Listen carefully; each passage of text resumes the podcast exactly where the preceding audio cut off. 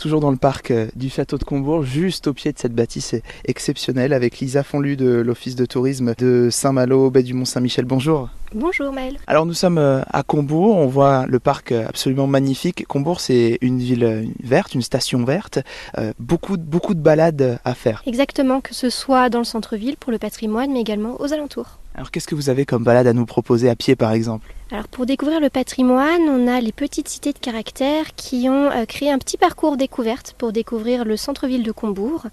Euh, ce petit fascicule, il permet de découvrir aussi bien les témoins de la féodalité de la ville, mais aussi son caractère autour du berceau du romantisme bien sûr avec François-René de Chateaubriand, mais également tout le caractère moderne de la ville de Combourg et son évolution à travers les siècles.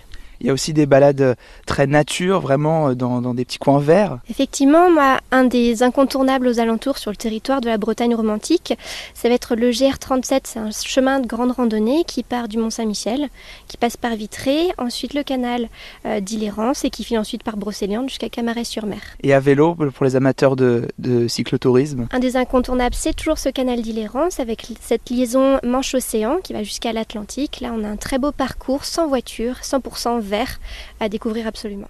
Vous, votre, euh, votre coup de cœur, votre immanquable, c'est quoi? Qu'est-ce que vous nous recommandez en premier? Ah, Ça va être les petites euh, boucles vélo pour découvrir la Bretagne romantique. On a des boucles qui font une vingtaine de kilomètres, qui vont permettre de découvrir le granit bleu, par exemple, de l'An-Hélin, mais également euh, tout un circuit autour de François-René de Chateaubriand. Comment est-ce qu'on peut retrouver tous ces itinéraires? Où est-ce qu'on peut se rendre? Alors, soit vous nous rendez visite dans nos bureaux d'information touristique, que ce soit à Combourg ou aux alentours, mais également sur notre site internet saintmalotourisme.com ou bien sûr par téléphone.